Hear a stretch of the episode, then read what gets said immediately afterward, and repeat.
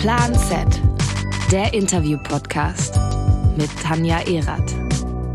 Tanja in the house, baby. Herzlich willkommen zu Plan Z, dem Interview-Podcast, präsentiert von Swift. Heute wieder Tanja am Start, äh, nicht der Rick. Und ich habe einen mir wieder sehr lieben Gast dabei, wie schon das ganze Jahr über, habe ich das Gefühl. Und auch mir einen sehr wohlbekannten Gast, ähm, beziehungsweise Gästin. Kann man Gast gendern? Ich weiß es nicht. Ähm, Hanna Ludwig nämlich. Herzlich willkommen, Hanna. Hallo Tanja, es ist schön, dass ich jetzt auch mal bei dir dabei bin. Ja, wir sind ja ähm, mittlerweile Konkurrenten, aber ehemalige Teamkollegen. Und ich habe das Gefühl, bis auf deine Juniorenzeit habe ich auch ungefähr alles in deiner Entwicklung mitgemacht, was man, was man mitmachen konnte. Ja, auf jeden Fall. Du warst von, von Anfang an dabei. Also seit ich Profi wurde, auf jeden Fall. Und davor, im letzten Jahr Juniorin, hast du mich auch schon kennengelernt. Ja, das stimmt. Weißt du noch, wann wir uns das erste Mal gesehen haben? Ja, beim Nachtischessen. Beim, bei meiner zweiten Runde Nachtisch bei der Thüringen-Tour. Genau. Willst du mal die Geschichte erzählen, wie wir uns das erste Mal eigentlich so richtig unterhalten haben? Im Rennen? Ähm, ja, ah, stimmt. An dem, an dem gleichen Tag haben wir uns im Rennen kennengelernt. Genau. Und ich habe dich gefragt, hey Tanja, wie macht man das eigentlich hier mit den Flaschen holen? Und du so, ich gebe dir jetzt mal einen Tipp, aber ich habe es heute auch zum ersten Mal gemacht. Genau. So ungefähr war das. Genau, wir haben nämlich, ich war da ja auch äh, sowas von äh, Neuling äh, und du eben auch. Und deshalb konnte ich ganz, ganz stolz meine äh, zu eben erst erlernten äh, Skills weitergeben. Und äh, dann knapp ein Jahr später ähm, war mein, mein kleiner Teammate, äh, dem ich vielleicht noch ein paar mehr Tipps mitgeben konnte, die mich aber auch immer ganz gut äh, mit Insight und weisen Worten versorgt hat. Denn das muss man nämlich über Hannah Ludwig wissen. Ähm, untypisch für eine damals 19-Jährige, als du ins Team gekommen bist, warst du 19, gell? Ja, oder Hat vielleicht sogar noch kurz 18, keine Ahnung. Weiß ja. ich selber nicht mehr. Fühlt sich lange her an. Fühlt sich lange her an. Äh, hattest du tatsächlich immer sehr weise Worte, wenn ich mal an meinem, wieder an meinem Dasein gezweifelt habe, ähm, um mich wieder einzunorden, sage ich jetzt mal. Denkst du jetzt gerade an was Spezielles oder einfach generell, dass ich immer viel Quatsch rede? Nee, ich, im Gegenteil, ich finde nämlich nicht, dass du so viel Quatsch redest. Ich finde, dass du ähm, sehr oft gute Ansichten hast, was ja auch, glaube ich, die wenigsten wissen. Du hast ja auch, ähm, bevor du dann ins Team kamst, schon eineinhalb Jahre deine Ausbildung gemacht zur Zahntechnikerin, richtig? Ja, aber da war ich nicht besonders gut. Das muss man fairerweise dazu sagen. Werbung. Liebe Freunde des gepflegten Radsports, wie ich euch schon vor ein paar Wochen angeteasert habe, gibt es ein neues Rose-Rad und zwar das Rose X Lite. Die perfekte Kombination aus Leichtbau und Aerodynamik und damit das perfekte Fahrrad für jede Rennsituation. Das Rose X Lite gibt es in zwei Modellen. Einmal das X Lite 06, das High-End-Modell, das mit Carbonlaufrädern, elektronischer Schaltgruppe und einem leichtgewichtigen Leichtgewicht kommt äh, von bis zu 6,9 Kilogramm. Und das X-Lite 04, das auch was für Einsteiger ist, äh, das kommt mit Aluminiumlaufrädern, ebenfalls elektronischer Schaltgruppe, ist ein bisschen schwerer, aber mit 7,3 in der leichtesten Version immer noch leicht genug, um schnell den Berg hochzukommen. Schaut es euch an, sucht euch eure Farbe und eure perfekte Kombi raus. Ich bin gespannt, welches eurer, euer Favorit wird. Ich habe meinen schon. Viel Spaß beim Shoppen. Werbung Ende. Aber ich finde halt, ich fand es immer sehr angenehm, weil ja doch viele im Team äh, gar nie gearbeitet haben und ich hatte das Gefühl, du hattest dadurch nochmal so ein bisschen einen anderen Blick und auch nochmal andere Erfahrungen, die du mitgebracht hast.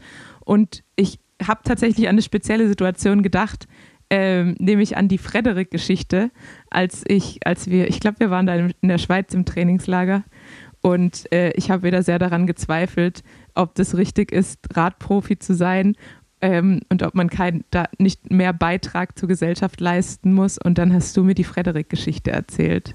Willst du das mal kurz wiederholen? Ah, Für ja, alle da- Zuhörer. Da waren wir uns immer äh, oder sind wir uns immer noch sehr ähnlich, dass wir oft daran gezweifelt haben, okay, was macht es in der heutigen Zeit, was bringt man wirklich der Gesellschaft, wenn man seinen ganzen Tag oder seinen ganzen Beruf damit ausfüllt, Rad zu fahren. Ja. Gerade du als Ärztin könntest ja in Anführungszeichen was viel Sinnvolleres machen, Leben retten und nicht ähm, einfach nur durch die Landschaft fahren. Und ja, es ist natürlich nicht nur durch die Landschaft fahren, das weiß man auch, wenn man schon mal ein Radrennen gefahren ist, aber da haben wir zwei immer dran gezweifelt. Und dann haben meine Eltern mir eigentlich immer als Kind das Buch vorgelesen, Frederik die Maus. Und da geht es darum, dass eine Mäusefamilie oder Community sozusagen ähm, den ganzen Sommer arbeitet und Getreide sammelt und auch Sachen, um sich warm zu halten. Und eine Maus, eben der Frederik, der sitzt den ganzen Tag auf einem Stein und schaut sich die Sonnenstrahlen an und ja, erlebt schöne Sachen und hilft nie mit. Und alle schimpfen über ihn, er ist nicht besonders beliebt.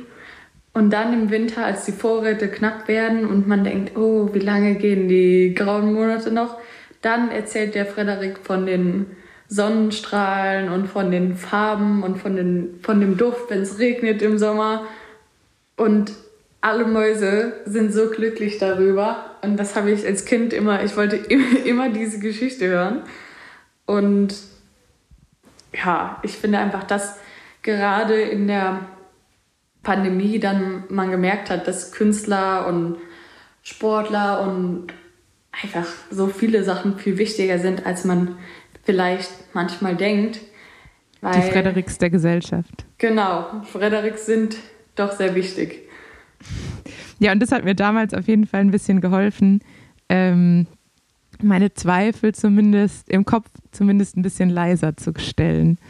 Deshalb nochmal danke dafür. Liebe, liebe weise kleine Hanna, die mittlerweile gar nicht mehr so klein ist. Aber jetzt kommen wir erstmal kurz ähm, zu deinen Eckdaten für alle, die dich vielleicht noch nicht kennen. Hanna Ludwig, geboren am 15.02.2000. Ich war damals auch schockiert. Du warst meine erste Teamkollegin, die ein 2000er Jahrgang äh, war, äh, was immer noch für, für Menschen wie mich, die vor dem Millennium geboren sind, schwer zu verarbeiten ist mit diesen Nuller-Jahrgängen.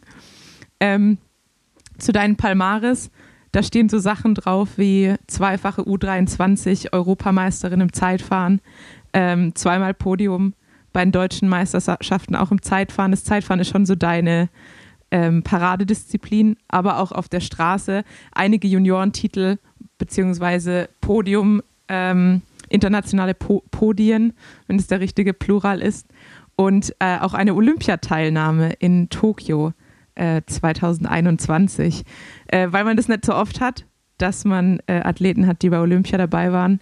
Erzähl uns mal kurz, wie das für dich war, zum einen nominiert zu werden, ähm, zum anderen die Teilnahme und da zu sein bei einem der größten oder dem größten Sportevent der Welt. Man muss dazu sagen, dass ich absolut überhaupt nicht damit gerechnet habe, da bei Olympia dabei zu sein. Und einfach, weil ich sehr jung war und weil ich zum Beispiel noch nie bei einer Elite-Weltmeisterschaft oder so dabei war. Also es war jetzt nicht so, als wäre ich irgendwie ein erfahrener Hase da irgendwie beim BDR. Ich war bei den Juniorinnen eben bei der WM dabei, aber seitdem halt nur bei den Europameisterschaften und hatte ja gar nicht irgendwie damit gerechnet. Ich war schon überrascht sozusagen, dass ich dann auf der Longlist war, aber das war ja dann auch schon 2019, da die Olympiade ja verschoben wurde und dann wurde ich eigentlich an, an einem Tag, da bin ich Radrennen gefahren, kann mich noch echt gut erinnern weil das war die Lotto Belgium Tour und an dem Tag bin ich ganz alleine vorne weggefahren und es sah eigentlich echt ganz gut aus. Und dann hat meine Teamkollegin bei Kendin, die Aliona, gewonnen und es war wirklich einer der besten Tage im Team. Und ich war Ja. super glücklich, kam so zurück zum Camper und dann hatte der Bundestrainer mich zweimal angerufen, habe ich schon gedacht, ach ja, weiß nicht, habe überhaupt nicht darüber nachgedacht. Dann habe ich gesagt, ja, Entschuldigung, ich bin gerade beim Radrennen. Und wir haben dann noch ein bisschen gefeiert, weil wir haben ge gewonnen. Und dann hat er gesagt, ja, du kannst einfach weiter feiern, wir nehmen dich mit zur Olympia. Und ich habe gedacht, nee, das ist jetzt echt ein Scherz von ihm. Und habe gesagt, was, wirklich?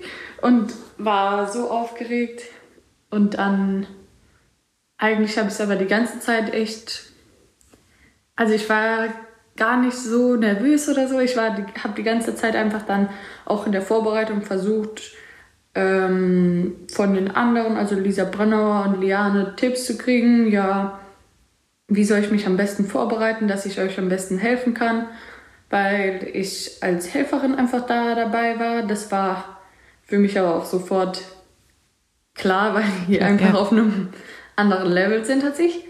Und dann hatten wir da einfach eine gute Zeit und na klar war es alles ein bisschen, ja sagen, ich denke, es war sehr anders. Also eben wegen Covid, man sollte eigentlich hauptsächlich in seinem Zimmer bleiben und dann immer eine Maske tragen, immer so Handschuhe und man würde jeden Morgen musste man ähm, einen Corona-Test machen. Also es war schon, Überschattet. ja, Ein bisschen. auf jeden Fall. Und man musste Aber- immer angeben, wenn man rausgeht und man durfte nicht außerhalb der Strecke trainieren und die japanische Bevölkerung war aufgerufen dazu, wenn sie Sportler drau draußen in der normalen Welt sehen, dass sie bitte das Militär anrufen, dass sie dann zurückgebracht werden ins Camp. Und das war schon ein bisschen witzig, weil einige Betreuer haben versucht, einfach nur Haferflocken kaufen zu gehen. Ähm, und dann wurden die äh, darum Militär. gebeten, bitte zurückzugehen, nicht in den Supermarkt zu gehen und bitte keine Haferflocken zu kaufen. Und wir waren tatsächlich, das deutsche Team war so erfolgreich, wir hatten Haferflocken. Wir, äh, die haben es irgendwie geschafft und wir hatten unsere Haferflocken und waren ganz vorne dabei. Sehr gut, weil, weil was ist ein Radfahrer ohne Haferflocken? Ja, Beim absolut. Rennen zumindest. Nichts. Exakt, aber trotz allem und trotz den, äh, sag ich mal, Nachteilen, die die Pandemie mit sich gebracht hat, ähm, wahrscheinlich trotzdem eine Erfahrung, die du nicht missen möchtest. Ja, auf jeden Fall. Also, es war super cool. Es war tatsächlich, persönlich finde ich, eine der schlechtesten Leistungen, die ich in einem Rennen gebracht habe. Ich war nicht sehr zufrieden damit, aber das Rennen an sich war, jeder, der es gesehen hat, ein sehr eigenartiges Radrennen. Ja. Und ich glaube, das hat mich einfach extrem verwirrt. Und letztendlich jetzt ein Jahr später war, war, bin ich auch gar nicht mehr so unzufrieden mit der Leistung. Ich fand einfach, es war sowas von anders als ein normales Radrennen. Nicht Ja. jedes Team hat sechs Fahrerinnen und nicht alle Nationen sind dabei. Also Neuseeland, das hat mich ganz schön verwundert. Neuseeland hatte ja gar keinen Startplatz. Dabei Ja. sind mindestens drei Neuseeländerinnen absolut Weltklasse, mehr sogar. Ja. Und also es ist einfach ein bisschen interessant geregelt und ich hoffe, dass es vielleicht ein bisschen sich noch angleicht, weil es wäre schön, wenn es halt mehr wäre wie wirklich World Tour oder so, wie wir sonst fahren, dass es halt jedes Team die gleiche Anzahl an Fahrerinnen hat. Aber das Ja, ich ist glaub, dann da- auch schwierig. ja, darüber haben wir auch ähm, bei der Folge DM Pyjama Party äh, Clara, Katrin, Mieke und ich äh, darüber gesprochen, dass die Dynamik bei einer DM eben so anders ist, weil keiner in seiner normalen Teamstruktur ist und viele Fahrerinnen auch zusammenfahren, die vielleicht in der Konstellation noch nie Rennen miteinander gefahren sind. Und ich meine, ich war nie bei Olympia, aber so stelle ich mir das auch ein bisschen vor, dass es eben Mannschaften gibt mit zwei Fahrerinnen, äh, Mannschaften, manche Mannschaften gibt wie die Holländer, die halt komplett voll besetzt sind und dass es so eine ganz komische Dynamik mit sich bringt. Und ich glaube, Tokio durch den Rennverlauf ähm, hat es auch sehr deutlich gezeigt, dass es halt ein total untypischer Verlauf war. Ich glaube, bis Tokio letztes Jahr ist kein wirklicher Breakaway die ganze Saison über weggekommen. Und dann hatten die auf einmal 10 Minuten 30, ähm, glaube ich, Vorsprung in der Spitze. Also ähm, ja, eine ganz andere Dynamik als, als bei den Rennen davor. Absolut. Ähm, es war eine ganz interessante Dynamik und ich hatte das Gefühl, selbst erfahrene Fahrerinnen hatten ja, wie, ja, wie ein Blackout und haben gar nicht mehr irgendwie sich erinnert, was muss man nochmal beim Radrennen machen, wenn ein Breakaway ja. weg ist und fünf Minuten hat. Normalerweise zufahren. Aber irgendwie, das war ganz komisch. Wir hatten, ich kann mich noch ganz genau erinnern. Ich habe direkt mit Trixie gesprochen, weil auch unsere beide ehemalige Teamkollegin Oma Shapira war auch in der Spitzengruppe.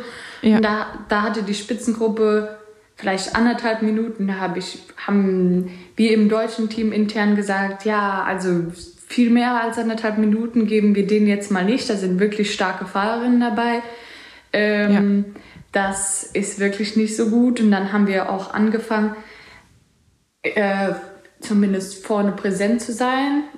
Und haben dann auch versucht, mit anderen Teams, die vier hatten, zu sprechen. Aber das hat alles nicht so erfolgreich geklappt. Die waren da nicht einig mit uns und dann wurde der Vorsprung größer, größer, größer und dann haben wir gesagt, okay, das hier, das läuft jetzt wirklich gar nicht, ähm, so wie wir uns das vorstellen. Aber wir, ja, ich weiß nicht, im Nachhinein weiß ich nicht, was wir hätten anders machen sollen. Wir hätten auch einfach bei anderthalb Minuten vielleicht Vollgas zufahren können, aber dann hätten wir ja. auch unser Team aufgeraucht und ähm, die anderen hätten am Ende über uns gelacht und keiner von uns mehr wäre mehr dabei gewesen. Deswegen, es war eine super schwierige Entscheidung und ich weiß noch, ich, ich habe mich die ganze Zeit super unwohl dabei gefühlt, habe so wie auf heißen Kohlen gesessen und habe gedacht, nee, also hier, hier geht jetzt wirklich ganz schief und was machen wir jetzt? Bin zum Auto, weil da hatte man ja auch keinen Funk, habe gesagt, äh, zum Bundestrainer, was machen wir jetzt hier? Das, äh, wir müssen was machen.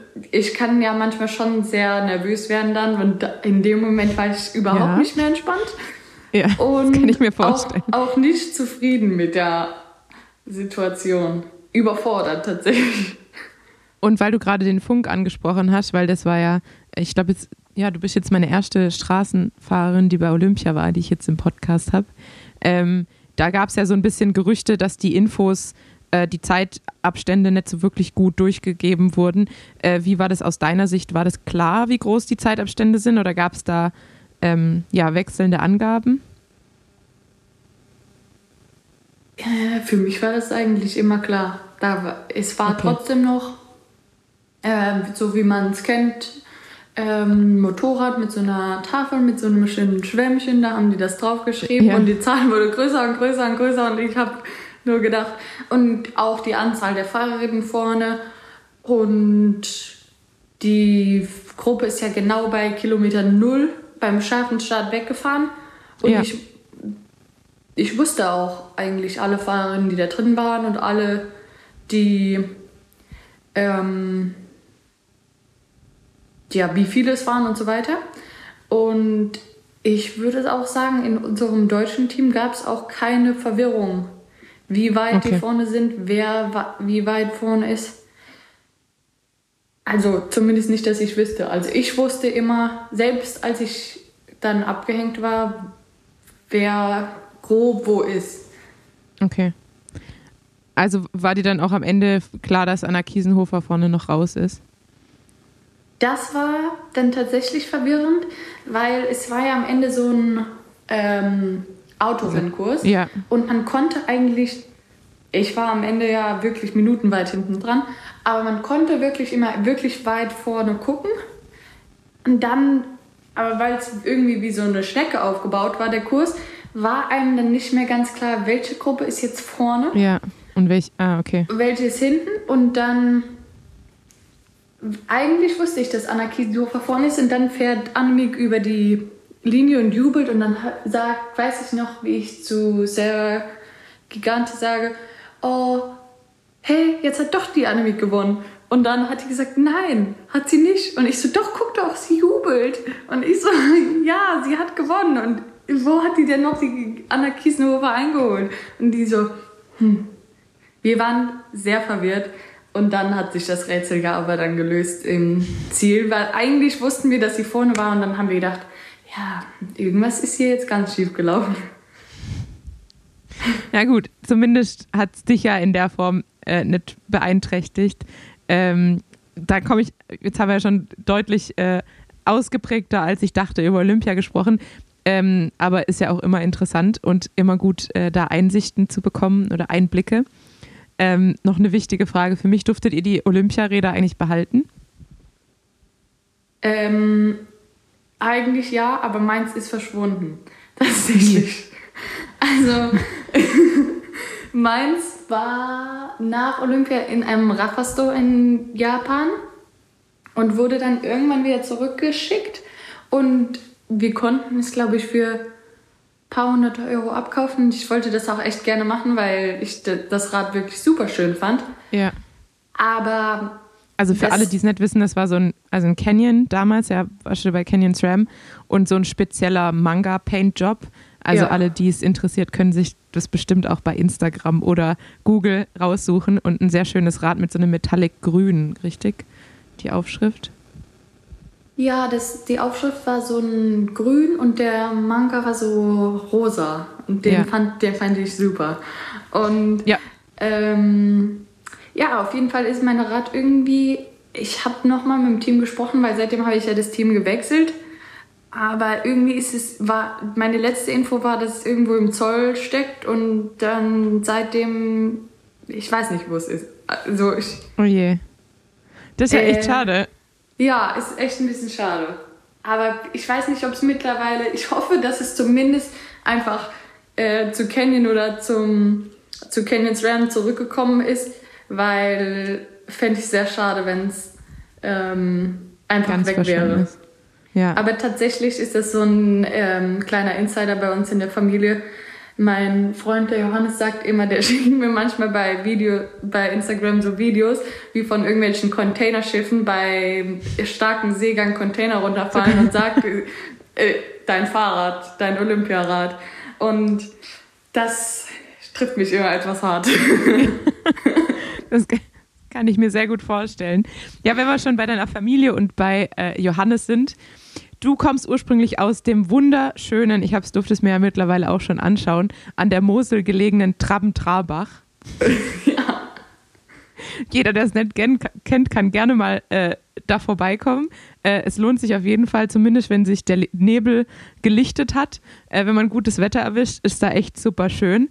Aber mittlerweile bist du nicht mehr in Traben-Trabach zugegen, sondern dich hat's wohin verschlagen?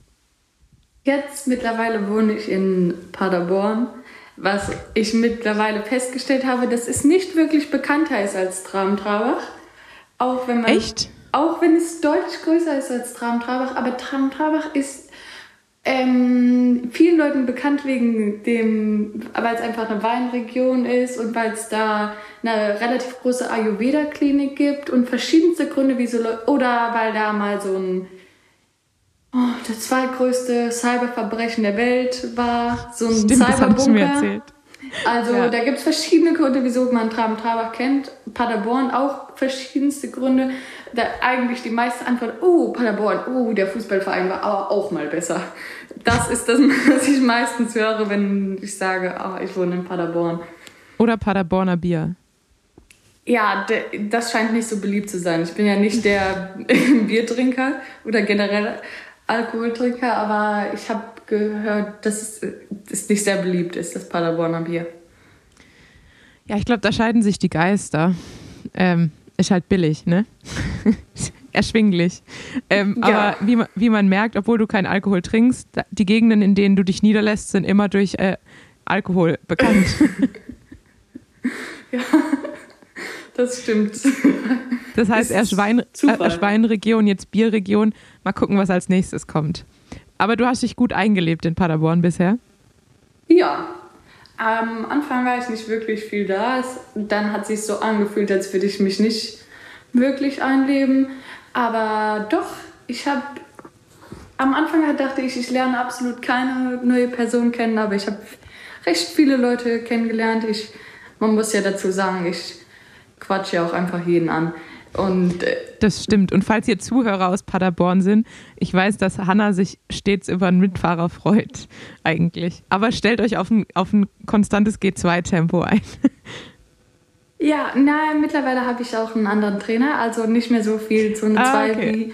wie, wie mit dir früher, aber Zone 2 ist immer noch sehr gut. Und ich kenne sogar wirklich viele Leute, mit denen ich Rad fahren kann.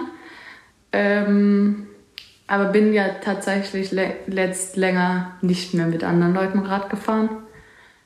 Einfach, weil es zeitlich nicht so gepasst hat mit den Rennen. Aber hier gibt es schon sehr viele Radsportbegeisterte Leute. Das ist auf jeden Fall cool. Ja, da sind wir jetzt auch bei den Rennen. Du warst zuletzt beim Giro, aber tatsächlich ähm, war der Giro auch fast schon wieder vorbei, als er für dich angefangen hat. Richtig? Ja, ich bin ähm, vier Kilometer gefahren. Also den Prolog. Den Prolog. Und dann ähm, wurde ich krank. Und also, beziehungsweise ich hatte schon bei der deutschen Meisterschaft so ein Gefühl danach, nach dem Rennen, habe ich den, unseren Teamdoktor angerufen und habe gesagt, irgendwie, ja, ich habe so ein Gefühl, mir, mir geht es gar nicht so gut. Ähm, ich habe das Gefühl, ich kriege eine Erkältung. Und dann hat er gesagt, ja, nee, jetzt, ähm, warte mal ab, ruh dich ganz gut aus. Dann bin ich wirklich zum Giro geflogen und dachte, oh, ich habe es geschafft, ich habe es abgewehrt. Und dann war der Prolog auch eigentlich ganz okay. Aber in der Nacht hat sich dann, habe ich dann total Fieber gekriegt und hat sich herausgestellt, oh, ähm, war doch nicht in Ordnung. Aber war tatsächlich kein Corona. Ich hatte dann zwei PCR-Tests gemacht. Aber es gibt ja auch noch andere Krankheiten, auch wenn man das manchmal vergessen zu, vergessen ja. Ja, und äh, Glück gehabt, würde ich sagen, denn ich treffe dich an zwischen Tour de France, Recon und äh, ja, bald geht es auch zu Tour de France. Das heißt, glücklicherweise war es kein Corona, weil manchmal kann es ja doch ein paar Nachwirkungen haben. Ich durfte das ja jetzt auch erfahren. Ähm, wie hat dir denn der Recon der Strecken und welche, welche Etappen hast du denn angeschaut? Wie hat es dir gefallen und was erwartest du von der kommenden Tour? Und wie sehr freut es dich dabei zu sein? Und jetzt habe ich auch vier Fragen rausgehauen. Und jetzt lasse ich dich erstmal antworten. Ja, auf jeden Fall. Nicht nur bei dir als Fahrerin, sondern auch bei äh, anderen Sportlern merkt man ja, dass Corona wirklich heftige Nachwirkungen haben kann. Aber das ist ein Thema für sich. Und ich habe die letzten drei Etappen angeguckt, also Etappe 6, 7 und 8. Ähm, witzigerweise habe ich mir da kurz davor, ich glaube, die Pro Cycling gekauft. Ähm, das ist ein Magazin, ähm, ein Radsportmagazin, kennt bestimmt jeder äh, Zeitungs Zeitschriften-Fan, auf jeden Fall. Und ich bin großer Zeitschriften-Fan. Und da ist nämlich eine Männerabteilung, die ist groß, und eine kleine Frauenabteilung. Aber die ist trotzdem schon riesig. Also ich bin ganz begeistert von der Frauenabteilung. Und da stand sogar mein Name drin. Und davon war ich natürlich total begeistert. Ähm, ich habe sie in mehreren Ausführungen auch gekauft. Und jeder Gast, der uns besucht, kriegt halt dem gezeigt, guck mal, ich stehe in der Zeitung.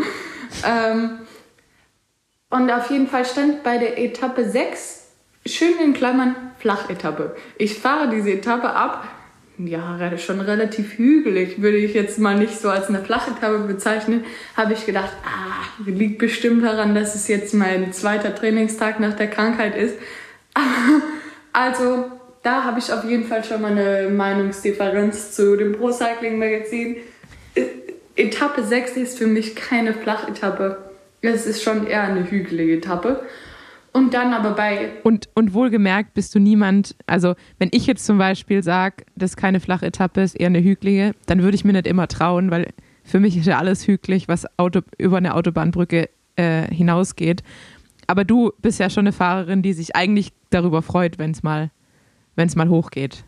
Ja, es geht jetzt nicht, es ist jetzt nicht irgendwie kilometerweise am Stück, aber es ist einfach so eine Schlussrunde und in der Schlussrunde ist die Straße relativ schmal und dann kommen Hügel und dann nach dem Hügel ist nur noch eine einspurige Abfahrt und ein technisches Finale. Da sehe ich jetzt nicht, dass das dann ein Massensprint unbedingt werden müsste, aber das wird man auch sehen. Äh, bei Tag 6 einer Rundfahrt weiß man dann auch nicht. Am Tag davor Ja. die längste Etappe Ja. und an den zwei Tagen danach ähm, richtig harte Etappen. Also wir werden sehen, aber mein Tipp ist, es wird keine ganz, also für mich ist zumindest keine Flachetappe. Ja, ich glaube, also als ich nämlich die, als es im letzten Herbst äh, die Angabe der, der Etappen gab, dachte ich mir auch so, ah, Tour, mega cool, flach, viele Flachetappen und eigentlich nur am Ende geht es dann in die Anstiege rein. Aber dann haben wir uns auch die dritte Etappe haben wir uns angeschaut, Anfang Mai, glaube ich. Und äh, die ist ja auch eher eine der flachen. Aber da geht's, ich weiß nicht, hast du die angeschaut von Reims aus, die Etappe? Weil da, nee, aber da ist am Ende äh, so ein gehört, steiler da ist so ein Anstieg Stich. drin. Ja. Ja, genau. Und da ist ja, da sind die Männer, also die Etappe, äh, sind die Männer auch schon gefahren, als äh, Julia Alaphilippe ins, ins gelbe Trikot gefahren ist und da an dem Anstieg attackiert hat. Und äh, also so wie das, so wie das da äh, in, in Epernay ist, würde ich auch nicht sagen, dass es da einen Massensprint gibt. Also dafür sind die Anstiege dann einfach äh, zu steil und die Straßen zu schmal. Äh, Glaube ich, dass da ein geschlossenes Feld drüber kommt. Aber lassen wir uns überraschen, das ist ja auch das Schöne, ähm, dass man eben vielleicht bei manchen Etappen nicht voraussagen kann, wie es dann, es dann wird. Äh, aber ja, erzähl weiter. Sechste Etappe hast du dir angeschaut und? Und die siebte, Ja. ähm, das ist die Etappe, wo man über Petit Ballon fährt und dann der zweite Berg heißt irgendwie Col de Platz Vasel oder wie auch immer. Ja. Ich habe ihn so genannt Platz die Wade. Also so habe ich ihn umgenannt. Das, Und wohlgemerkt hast du, hast du aber auch keine, keine Waden. das, muss, das muss man auch noch zu Hanna Ludwig wissen. Äh, Hanna Okay. Ludwig ist ein, ein wandelndes Dreieck. Sie hat, es, sie hat kaum Waden. ja, okay, das stimmt, aber auch kleine Waden können platzen. Das stimmt.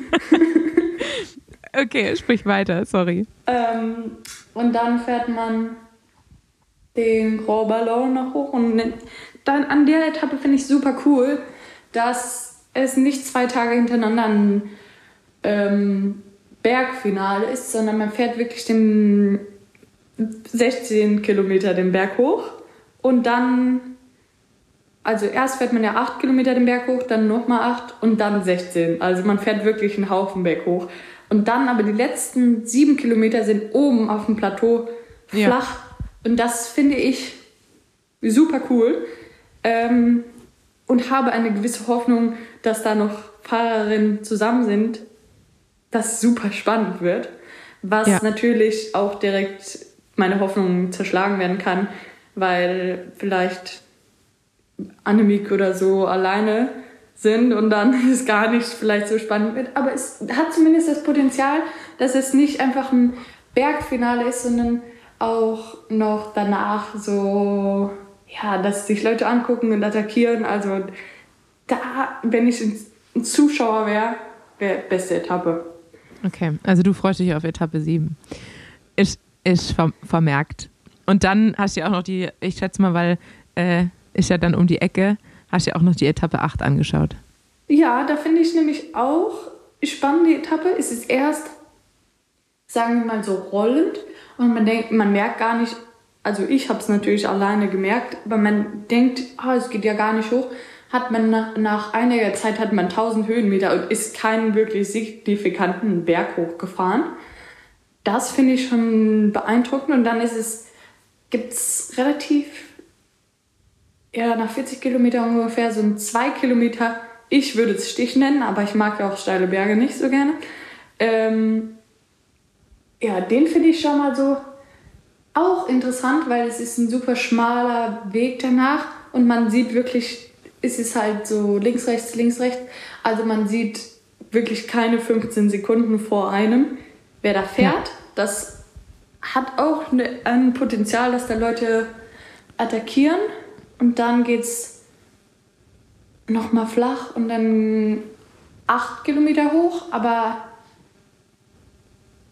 fünf bis sechs Prozent, also eine angenehmere Steigung als am Tag davor, weil da ist es steiler.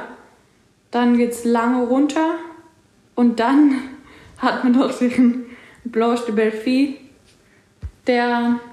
Den, den wir vor kurzem erst bei der Tour de France der Männer gesehen haben. Ah ja, und das war, das war vielleicht einer der schönsten Momente fast als Profi. Da bin ich gestern gefahren, war wirklich schon total platt, hab gedacht, ach, das wird jetzt hier nur noch eine Tortur, da hochzufahren. Ähm, und dann kam ein kleiner Junge, der war 15, kam von hinten angefahren und hat gesagt, hallo, darf ich mit dir fahren?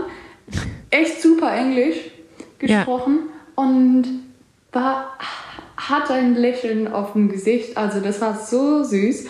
Der war so, so glücklich und so Radsport begeistert. Dann zeigt er mir, holt er eine Flasche aus seinem Flaschenhalter, zeigt mir eine Uno X Flasche und sagt, oh, letztes Jahr war ich bei der Tour de Alsace und habe eine Flasche gekriegt. Er mag am liebsten die Elite-Flaschen und hatte dann eine DSM-Flasche und eine Uno X-Flasche und hat mir dann, ist dann die letzte Stunde mit mir gefahren und auch den Berg hoch und war, hat, sah aus, als würde er 30 Kilo wiegen. Also wirklich so ein ganz kleiner.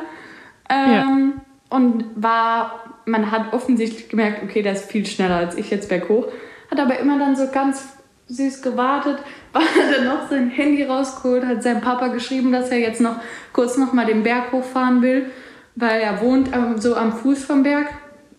Und ja, ich hatte die besten Gespräche mit dem. Das war wirklich legendär. Und dann oben dann noch den Gravel und ich habe alle Insider-Tipps von einem, dem 15-jährigen Emil gekriegt. Ähm, und es war wirklich, wirklich schön. Cool. Das heißt, ähm, du bist schon voller Fro Vorfreude auf die Tour und ähm, wird wahrscheinlich auch nach Olympia eins der richtig guten Erlebnisse, schätze ich.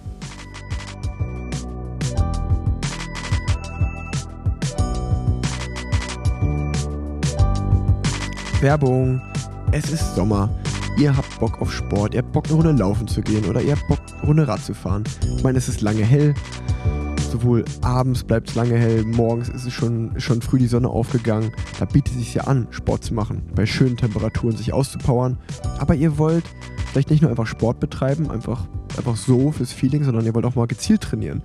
Dabei aber keine Verletzungen riskieren oder krank werden, sondern wirklich einfach Sport betreiben, sich verbessern, Fortschritte sehen und äh, dafür keinen großen Aufwand betreiben, da habe ich genau das Richtige für euch. Hier ist Enduko. Enduko ist die App für AusdauersportlerInnen, die dir eine dynamische Trainingsplanung auf Basis von künstlicher Intelligenz aufstellt. Bei Enduko bilden neueste sportwissenschaftliche Erkenntnisse die Grundlage für deine Trainingsplanung. Wenn du zum Beispiel schon länger Sport betreibst und das mit irgendwelchen Geräten aufzeichnest, ähm, kann dir das sehr helfen, denn durch den Import aus verschiedenen Drittanbietern, wie zum Beispiel Garmin oder Strava, werden deine Trainingseinheiten automatisch synchronisiert und ausgewertet. Das heißt, du weißt einfach, auf welchem Trainingszustand, bei welchem Trainingszustand du dich gerade befindest und darauf wird aufgebaut. Ähm, es gibt bei Enduko immer morgens eine Feeling-Abfrage durch den Coach. Ähm, darauf wird dein Trainingsplan noch individueller auf dein momentanes Stress- und Ermüdungslevel angepasst. Es gibt noch ein neues Feature, das Multisport-Feature, das kombiniert Radfahren und Laufen, wenn ihr auf beide Sportarten Lust habt. Ihr könnt jetzt die App 14 Tage kostenlos testen unter enduko.app slash rig. Schreibt Enduko auch gerne mal, die freuen sich nämlich immer über Feedback. Ihr findet das Ganze wie immer in den Show Notes. Ich sag's nochmal, enduko.app slash rig und dann könnt ihr gezielt Sport betreiben. Es ist sehr zu empfehlen. Werbung Ende. Also ich hoffe, dass ich jetzt noch einigermaßen wieder fit werden kann, weil jetzt bin ich wieder gesund, aber ich fühle mich nicht so wirklich gut in Form. Äh, einfach weil ich jetzt länger dann Pause machen musste, aber ich habe auch die gewisse Hoffnung, dass ich mich am Anfang der, der Rundfahrt dann ein bisschen in Schwung fahre und dann ähm, das schon okay wird.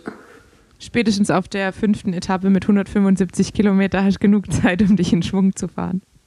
Ja, aber der Etappe 4 ist mit Gravel genau mein Spezialgebiet. Das muss ich auch mal dann noch erst schaffen, ja? Das stimmt. das stimmt. Aber ich glaube, es wird auf jeden Fall eine spannende Tour. Und für alle, die sich jetzt ans Tourschauen schon gewöhnt haben und sich fragen, was mache ich mit meinem Leben, wenn die Tour aufhört? Äh, dieses Jahr haben wir das Glück, dass sobald die Männertour durch ist, die Frauentour anfängt. Das heißt, äh, kein, man muss nicht verzweifeln, es geht weiter und man kann seine, sein Hauptinteresse in den Radsport direkt auf die Frauen ummünzen. Ja, das stimmt. Man muss keinen Nachtour-Tief kriegen. Genau. Das hilft auf jeden Fall. Ja, ich wünsche dir und wahrscheinlich auch alle Hörer schon mal viel Erfolg für die Tour und genieße es für mich mit. Ähm, ich wäre auch super gern dabei gewesen, aber es hat nicht sollen sein. Ähm, nichtsdestotrotz äh, will ich noch ein bisschen über dich und äh, deinen Weg im Radsport sprechen und wie man ja auch gerade gemerkt hat, deine Passion für den Radsport und für das, was der Radsport bringt, nämlich Menschen zu treffen und sich mit Menschen zu unterhalten, die man sonst, denen man sonst vielleicht auch nicht begegnet wäre. Zum Beispiel so alten Frauen wie mir. Du weißt genau, was ich davon halte, wenn du sagst, dass du alt bist. Aber das, disku das diskutieren Aber wir nicht im Podcast aus. Das stimmt. Äh, nur haben ja du und Christa vor allem äh, häufig dafür gesorgt, dass ich, dass ich zum ersten Mal eigentlich gemerkt habe, wie alt ich geworden bin, äh, weil, weil ihr dann angefangen habt mit Snapchat. Ich habe hab mir dann auch mal für dich eine Zeit lang Snapchat runtergeladen. Ich habe es dann aber doch wieder gelöscht. Ähm, Vor allem bin ich super, ich, also ich bin gar nicht aktiv bei Snapchat. Ja, aber das ist ja jetzt auch schon wieder, das ist ja jetzt auch schon wieder vier Jahre her, glaube ich. Ja, der einzige Moment, wo ich mich wirklich prägend daran erinnert habe, ist, dass wir zusammen in die Schweiz gefahren sind, Musik gehört haben. Du hast eine richtig coole CD mitgebracht und äh, warte, irgendwie war es, hast du gesagt, oh das cool, bei dem Lied war, warst du bei irgendeiner Abschlussfeier von deiner Erzähl die Geschichte. Ich weiß nicht, wo du warst bei. Ich, ich weiß noch genau, das war eine Mixed-CD ähm, und zwar Paul Kalkbrenner, Sky and Sand haben wir da gehört. Ja. Und äh, ich habe, ich weiß aber auch nicht mehr wirklich, was ich da gesagt habe, aber irgendwie, das ist, glaube ich, äh, gerade als ich. Ähm, du warst in deiner Ausbildung ja, und bist umgezogen oder sonst was und hast gesagt, dieses Lied habe ich immer gehört, als ich umgezogen bin oder irgendwas mit der Krankenschwester-Ausbildung und oder als du dann vielleicht ein Studium gemacht hast, irgend sowas. Ich glaube, als ich das Studium angefangen habe und dann hast du gesagt, ich war da in der zweiten Klasse. ja, ich weiß noch, dass ich gesagt habe, oh, ich war da in der zweiten Klasse. ja. ja, und danach haben wir dann Tic-Tac-Toe an, angehört, damit ich dir zeigen konnte, was ich in der zweiten Klasse so gehört habe. Ja. Ja, da merkt man dann manchmal den Unterschied, aber auch das finde ich ja auch tatsächlich das Schöne am Radsport, ähm, dass man nämlich so, ähm, wie der Engländer so schön sagt, open-minded bleiben muss weil man eben in so, mit so vielen Generationen eigentlich ja auch sehr eng zusammen ist. Und ähm, das hält einen vielleicht auch so ein bisschen jung, dass man immer wieder den Input der, der neuen Generation hat. Ja, denke ich auch. Jetzt bin ich ja sogar schon eine so, der. Jetzt gehörst eine, du schon zu den Älteren. Ich fühle mich nicht alt eigentlich, aber ähm, auf jeden Fall bin ich jetzt nicht mehr die allerjüngste und ja, ich habe auch eine Teamkollegin, die ist erst 18, also aber ich finde es eigentlich ziemlich cool. Und ehrlich gesagt hat die, ist die manchmal weiser als ich. Die gibt mir sehr gute Ratschläge. Ja, siehst du? Es ist immer, immer schön mit ihr. Die Erfahrung habe ich auch schon gemacht. Ähm, aber weil ich das immer vergesse. Eigentlich schreibe ich mir das immer auf, in meiner äh, Liste ganz nach oben, dass ich die Schnellfragerunde mache und trotzdem fällt es mir jedes Mal erst wieder nach 40 Minuten oder sowas ein, dass ich eigentlich meine Entweder-Oder-Fragen stellen muss. Und bevor ich das ganz vergesse, äh, streue ich die jetzt schnell ein. Die gehen nämlich normalerweise gut von der Hand, obwohl ich mir auch, obwohl ich dir auch zutrauen würde, dass Entscheidungen in, bei Entweder-Oder dir schwerfallen könnten. Aber es sind leichte Fragen, deshalb keine Sorge. Okay. So, bergauf oder bergab? Ach, bergauf, auf jeden Fall. Kaffee oder Tee? Nichts von beiden, aber eher Tee. Kaffee bin ich raus. Straßenrennen oder Zeitfahren? Straßenrennen. Das war gerade, äh, man kann ja beim Podcast leider nicht sehen, es war gerade eine sehr süße, gequälte Grimasse, die, die Hanna gemacht hat, weil die Entscheidung ist ihr doch schwerer gefallen. Ja. Ähm, Navi oder drauf losfahren? Drauf losfahren. Eule oder Lerche? Eule. Chamois Cream, ja, nein. Nein, nie. Gel oder Riegel? Riegel. Indoor oder Outdoor? Outdoor. Disc oder Rimbreaks? Disc. Großes Ausrufezeichen. Und die letzte Frage, Allein- oder Gruppenausfahrt? Auf jeden ich will es auf jeden Fall Kategorie Gruppe. Jetzt so riesige Gruppen musste ich sein. Ähm, aber kleine Gruppe. Kleine Gruppe, okay. Guck, es ging doch viel schneller, als ich dachte. Und bis auf zwei schmerzliche Antworten äh, ging es auch super gut, eigentlich. Ähm, Ja. dann bleiben wir mal bei dem alleine Radfahren.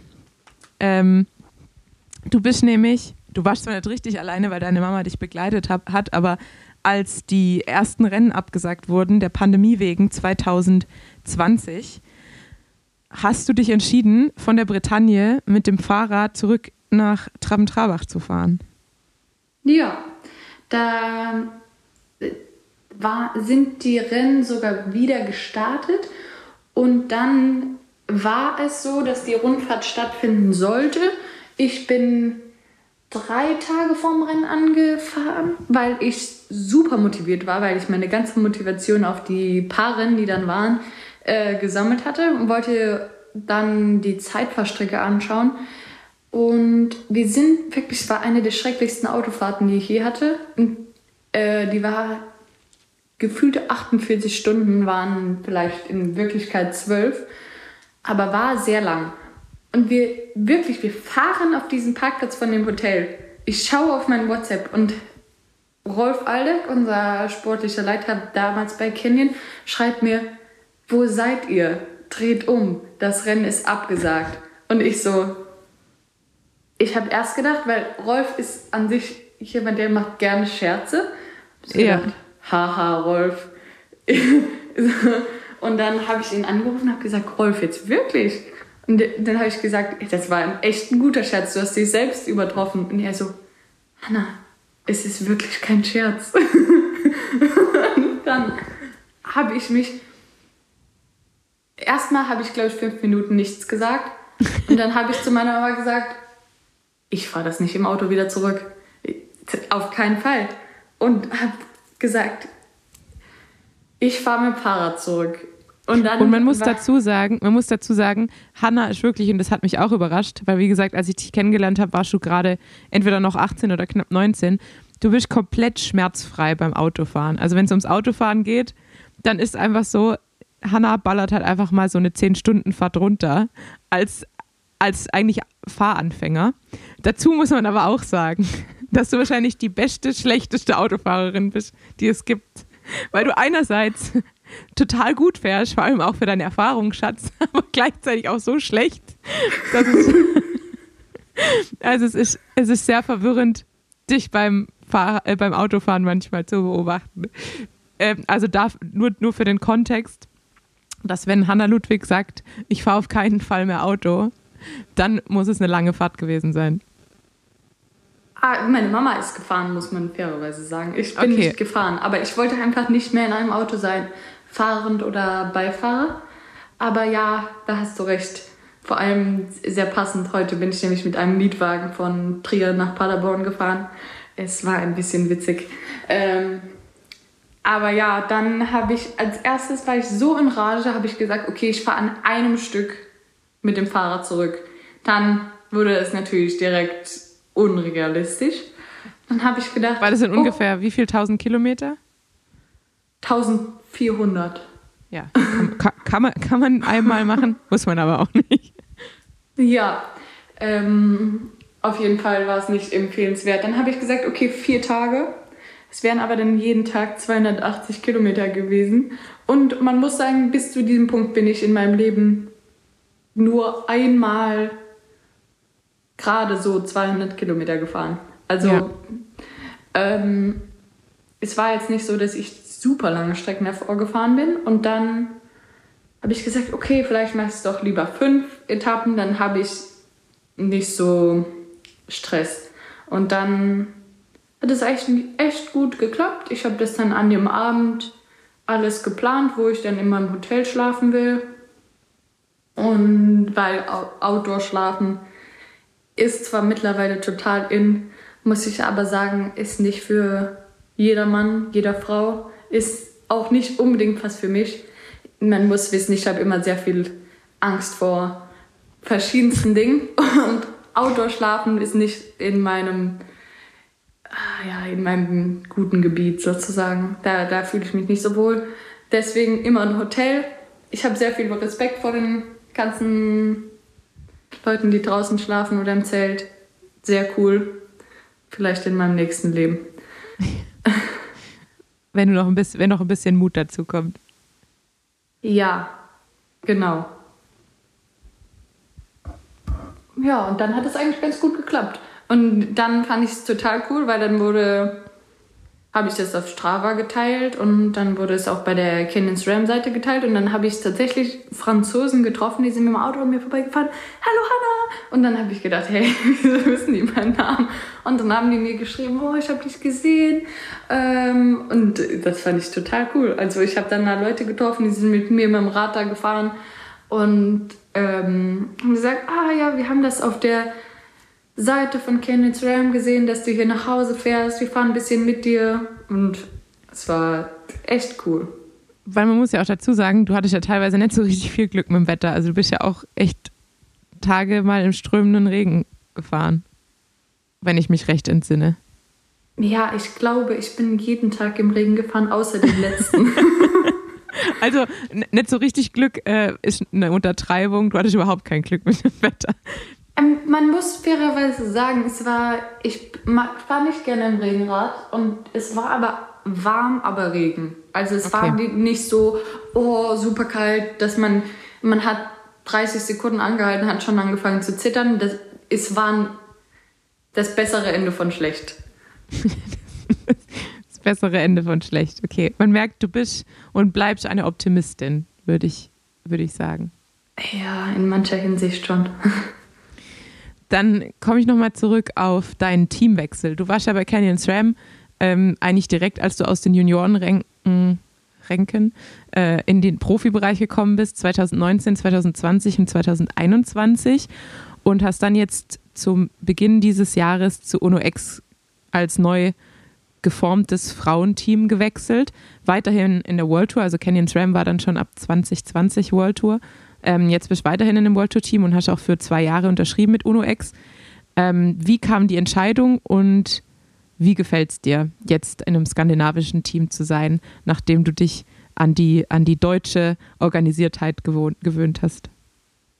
Ähm, ja, es gab einfach verschiedene Gründe, wieso ich dann wechseln wollte. Es war auch zum einen, dass ich, glaube ich, hauptsächlich persönlich meine, war ich irgendwie dann in meiner Mentalität oder in meinem, in meiner Herangehensweise so an das Thema Radsport, irgendwie hatte ich mich ein bisschen festgefahren und war jeder, der mich so ein bisschen kennt, weiß ja auch, dass ich dazu tendiere, relativ stur zu sein und mir von niemandem was sagen lasse. Und dann hatte ich, dann war ich, es hat sich so angefühlt, als wäre ich einfach in eine Sackgasse gefahren und es würde einfach stecken und es würde nichts mehr weitergehen. Irgendwie könnte ich aber auch nicht mehr rückwärts fahren, weil dafür war ich ja dann doch zu stur. Und dann war es einfach irgendwie Zeit zu wechseln. Ich wusste aber nicht so richtig, wohin. Und ich war schon lange Fan von dem UNX Männerteam und habe dann gedacht, ach komm, das mache ich jetzt. Und habe das eigentlich innerhalb von einem Tag entschieden. Bin an einem Tag mit dem Lars Back Rad gefahren, weil er äh, wohnt in Luxemburg und ich habe ja vorher in Tarntabach gewohnt, das ist nicht weit. Wir Ja. haben uns sofort verstanden und be- bei der Radtour eigentlich noch beschlossen, ähm, okay, das machen wir. Und dann war das eigentlich für mich entschieden. Und dann letztendlich, als ich dann am Ende der Saison gewechselt habe, hat, war ich doch irgendwie, habe ich kurz gedacht, ach, irgendwie habe ich das gar nicht so durchgedacht. Ich werde die bestimmt alle total vermissen.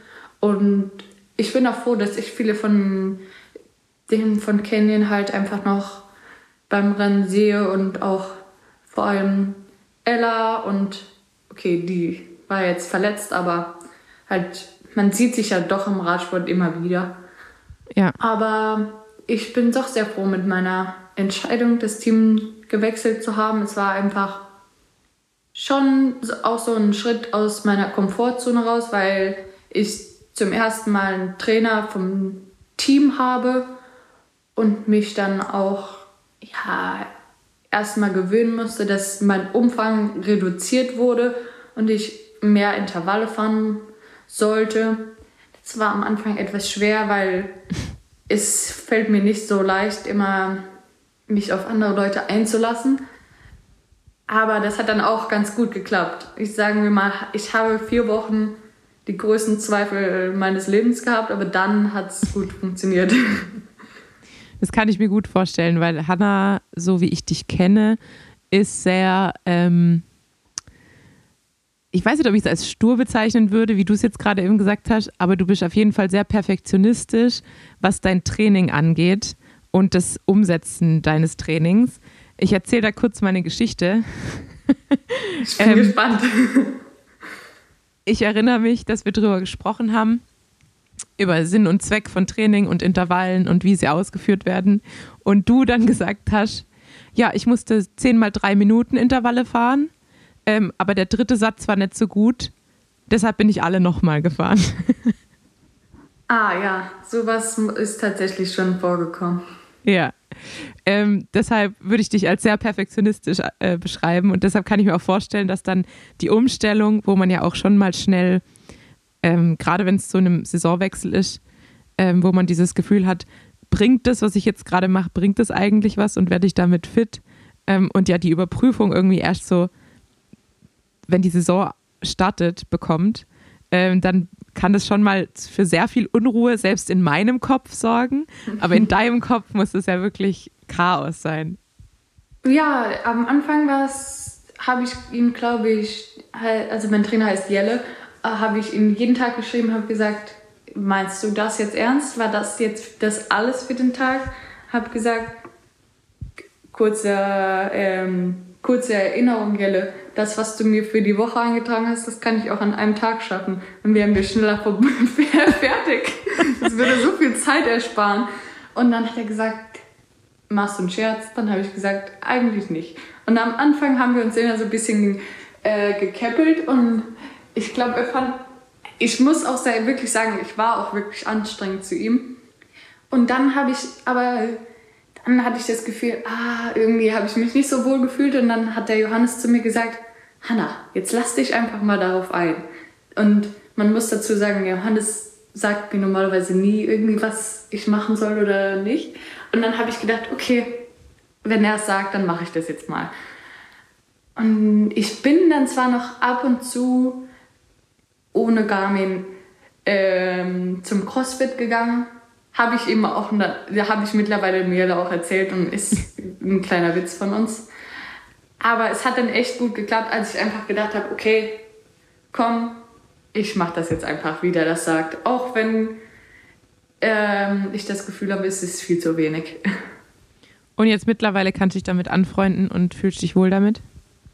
Ja, mittlerweile, also manchmal, mittlerweile freue ich mich über die Ruhetage und denke, oh, jetzt ruhe ich mich besser aus. Wer weiß, ja. was sie sich wieder für harte Sachen überlegt. Ja. Es gibt nämlich so eine äh, Einheit von ihm, die heißt die endlose VO2 Max Einheit.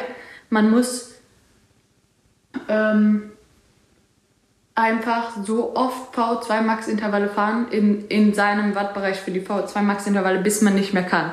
Und dann denkt man immer, okay, ich kann noch einen, ich kann noch einen, ich kann noch einen. Und es ist wirklich schrecklich. ja, vor allem, wenn man so gestrickt ist wie du, weil dann hört man ja echt äh, wahrscheinlich wirklich auf, erst auf, wenn man komplett Fritte ist. Ja, auf jeden Fall. Und, und dann, ich bin auch noch nie so viele Sprints gefahren. Und also ich, das sind ganz neue Bereiche. Sehr schön. Ähm, aber wenn du jetzt sagen müsstest, was der größte Unterschied ist zwischen einem deutschen Team und einem skandinavischen Team, ähm, was würdest du sagen, ist da der größte Unterschied? Das ist schwierig. Aber ich kann eigentlich nur sagen, dass wenn alle Leute auf der Welt ein bisschen mehr wären wie die Skandinavier, einfach entspannt und lebensfroh, dann wäre die Welt ein ganz anderer Ort. Dann wäre die Welt ein besserer Ort. Also ich bin ein großer Fan von Skandinavien geworden. Ganz tolle Leute. Ich hoffe, dass ich das ein bisschen ähm, von denen lernen kann und nicht immer diese zwanghafte deutsche Art haben kann. ähm, die sind tatsächlich auch alle sehr pünktlich. Also es ist jetzt nicht irgendwie chaotisch oder so, aber einfach entspannt. Die sind lebensfroh. Alle Sachen, die die machen, und zwar durchgängig, alle von denen, ähm, sind, ja. die ganz glücklich, immer auch froh über eine Herausforderung und nicht so eine Meckerkultur, wie man es manchmal. Ja, das, vielleicht ist es auch nur ein Stereotyp, aber manchmal hat man ja schon das Gefühl, dass Deutsche so eine unterschwellige Unzufriedenheit mit sich herumtragen. Und das ist da halt gar nicht. Die haben so eine, immer so eine Fröhlichkeit und sind ganz glücklich und das bewundere ich sehr und bin ich ein großer Fan von. Und so leiten die auch ihr Team, so machen die ihre Aufgaben. Sie sind einfach zu 100% positiv. Und der kann, ich weiß nicht, der könnte unser Bus geklaut werden, würden die noch sagen, kein Problem.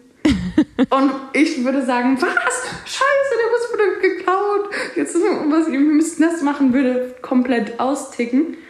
Und würde mich ja eigentlich selber nicht als die gestressteste Person beschreiben, aber im Vergleich zu denen, im Vergleich zu meinen Teamkollegen, bin ich so gestresst. Ja, ich kann es auch durchaus bestätigen. Ich habe ja einen sportlichen Leiter, der Däne ist. Und ähm, da hätte ich jetzt halt gesagt, so, weil ich eben nicht so viele Skandinavier kenne, dass es ein, einfach seine Persönlichkeit ist. Aber wenn du das jetzt so beschreibst, dann würde ich das absolut unterschreiben, weil der ist genauso. Da denke ich mir nämlich immer, wie kann ein Mensch so entspannt sein und wie kann ein Mensch immer gut drauf sein? Ähm, das ist schon, glaube ich, sowas, was ja die Skandinavier, glaube ich, ganz, ganz gut beschreibt dann. Ja, also ja, man kann natürlich nie jetzt alle über die ganze Bevölkerung über ja. ähm, ziehen, aber so die, die Grundeinstellung, das kann man ja schon wie man es auch immer nennen mag, Kultur oder sonst was, merkt man schon eher entspannt. Ähm, ja. Und das ist wirklich, wirklich schön. Also das ist total angenehm, mit denen zu reisen, Rennen zu fahren. Ich bin viel weniger nervös, weil ich einfach denke, ja, was soll schief gehen? Ich meine, die sind ja alle dabei und die sind ja alle entspannt. Es klappt schon. Sehr cool. Ja, das freut mich sehr, dass du da äh, so zufrieden bist, weil ähm, ja, ich glaube, das, was du gerade eben beschrieben hast, dass wenn man das Team wechselt, dass man natürlich auch, vor allem nach, wir waren ja beide drei Jahre bei Canyon, dass man, und es war halt auch unser erstes Team, dass man sich zum einen an das Staff gewöhnt, an die Teamkollegin, vor allem wir ja auch sehr, in einer sehr ähnlichen Konstellation auch die ersten Jahre gefahren sind, ähm, dass es, glaube ich, schon sich immer so ein bisschen wie der sichere Hafen anfühlt. Und das glaub, Gefühl habe ich auch so ein bisschen behalten. Also, dass immer, wenn ich jetzt auch bei der DM oder sowas bei Canyon bin ähm, oder wenn ich die Swannies bei, äh, bei Rennen treffe, dann habe ich einfach dieses warme Zuhause-Gefühl. Ähm, aber ja, dass man sich eben manchmal auch aus dem sicheren Hafen rausbegeben muss, um vielleicht auch ein bisschen zu wachsen. Ja, auf jeden Fall. Aber Trotzdem ähm, bedeutet es mir immer viel, wenn ich die Swannies dann ähm, bei Rennen treffe und die haben mir schon viel geholfen dieses Jahr. Als ich gestürzt ja. bin, haben die mir geholfen und ach, das ist eigentlich das Schöne am Radsport. Man, je mehr Leute man kennenlernt, deswegen je mehr unterstützt man sich vielleicht auch im Feld, auch wenn man denkt, ah ja, alle sind Konkurrenten. Aber letztendlich ist es gar nicht so bei einer Rundfahrt oder so, wenn man dann zusammen im Gruppetto ist oder was weiß ich, oder einer einen Defekt hat oder einer seine Flasche verpasst hat, da hilft man sich viel mehr, als man jetzt Ja. vielleicht denkt und das mag ich sehr gerne. Ja, vor allem, ich habe das auch, also bei, das habe ich ja auch bei Mieke gesagt und bei dir habe ich das aber auch, vor allem bei Klassikern, dass wenn es lang wird ähm, und es ist so eine Reihe, aber ich bin bei dir am Hinterrad, dann bin ich immer so komplett ruhig, weil ich weiß, egal was passiert, Hanna fährt die Lücke auf jeden Fall wieder zu. weil manchmal ist ja dann einfach so, wenn es mittig reißt, dann wird es halt hart, aber dann weiß ich, wenn ich an deinem Hinterrad bin, dann ist das kein Problem. Ah, dieses Jahr, dieses Jahr hast du da ein bisschen dann aufs falsche Hinterrad gesetzt. Dieses Jahr bin ich eigentlich immer abgerissen und absolut nie wiedergekommen. Ja, das stimmt. Einmal, glaube ich, ich weiß nicht, war es Nockere? Ähm, da war ich dann auch Ja, überrascht. Da- Straßdorf Landers war das. Oder es kann sein, waren. wo du, Und- wo dann einfach so, wo ich das Gefühl hatte, da hast du in dem Moment so gedacht, ach, fuck it. Ich habe jetzt auch keinen Bock mehr. Nee, ich hatte schon noch Bock, ich hatte nur absolut keine Form. Ja. Aber dann, das weiß ich noch, dass du auf der Zielgerade gesagt da war es nämlich so ein klassischer, ja, beim Eintagesrennen nennt man es nicht Gruppetto, abgehängten Sprint. Ähm, und dann sind welche gesprintet und dann hast du gesagt, ich lasse mich nicht von dir und übersprinten. Ja, ja, stimmt. Aber am Ende, am Ende warst du dann, also wir waren natürlich gleiche Zeit, aber ich glaube, am Ende warst dann du vor mir, oder nicht? Nee, ah, nee, das du war mit, das war ein mit Platz- Alice. Ah, ein Glück. Du ein warst Glück. einen, einen Platz vor mir. Ähm, ja, mit, ich habe ja auch die Hälfte der Maximalwatt von dir oder sogar weniger. Das kann ich dir den Sieg schon mal kurz schenken. Da, da, danke, danke. Netterweise. Danke, danke. ähm, dann komme ich auch schon fast, also ich habe noch ein paar Fragen drauf, aber wir haben jetzt auch schon eine Stunde drei gequatscht und ich habe dir ja verraten äh, oder gesagt, dass ich nur eine Stunde deiner Zeit klaue. Ähm, was ist es denn, was dir am Profi-Dasein, am Radprofi-Dasein am besten gefällt? dass man, das habe ich noch letzte Woche zu meinem Papa gesagt, letzte Woche war ich krank und war dann, ich weiß nicht wieso, aber das hat mich richtig frustriert, einfach beim Giro, dass ich dann krank war. Ich habe mich selten so über eine Erkältung geärgert und habe dann gedacht, okay, jetzt will ich irgendwas Schönes machen und bin dann mit meinen Eltern und, am, und mit dem Johannes am Wochenende nach Lenzerheide gefahren zum Mountainbike Ja, Weltcup. Und ich war noch nie vorher bei einem Mountainbike Weltcup. Aber die Leute waren da so glücklich, die Fans. Es war einfach die beste Stimmung. Jemals, genauso wie bei Crossrennen. Früher war es immer eine Tradition von mir, zur Cross-WM zu gehen. Und einfach, die Atmosphäre war super. Und ich habe dann auch relativ viele Leute getroffen, die ich halt kannte. Vom zum Beispiel ähm, Alan Murchison, der war der Koch bei Canyon und ist jetzt der Koch bei Specialized Factory beim Mountainbike. Und ja, es ist einfach wunderschön, wie viele Leute man wieder trifft. Man lernt niemanden kennen irgendwie im Radsport und trifft ihn dann nie wieder. Man trifft ihn dann vielleicht beim Mountainbike-Weltcup in Lenzerheide, wo man eigentlich Ja. gar nicht gewesen wäre, weil man beim Giro wäre. Ähm, es ist einfach so cool, wenn die, obwohl es ja tausende Leute sind, die dafür begeistert sind, man trifft sich irgendwie immer wieder und man lernt neue Leute kennen, die man dann über drei Ecken doch kennt. Dann lerne ich, ja, wie letztes Jahr bin ich im Sauerlandrad gefahren und dann haben mir so zwei gewunken, die hatten ganz viel Gepäck. Und dann habe hab ich mich umgedreht, bin kurz mit denen gefahren und haben die gesagt, oh, du warst ja mal die Teamkollegin von der Tanja. Und das waren irgendwelche aus dem Ruhrgebiet, die deine Fans waren und im, am Wochenende im Sauerland waren. Da habe ich gesagt, ja, ja, genau. Und einfach irgendwie solche kleinen Geschichten oder wie gestern der kleine 15-jährige Junge. Ähm, das ist einfach das Beste überhaupt. also die Menschen, die man über den Radsport Sport trifft und ja auch direkt eigentlich die Verbindung hat, dass man eben die Leidenschaft für den Sport teilt. Ja, das ist direkt eigentlich, man sagt hallo und dann fängt schon die Diskussion an, sozusagen Disco oder Rim-Break. Man kann sich direkt über irgendwas unterhalten Ja, das stimmt. und es geht nie der Gesprächsstoff aus. Und was ist das, was dich am meisten stört am Profi-Dasein? Stürze. Stürze? Ja, auf jeden Fall. Ja, würde ich auch. würde ich auch unterschreiben direkt.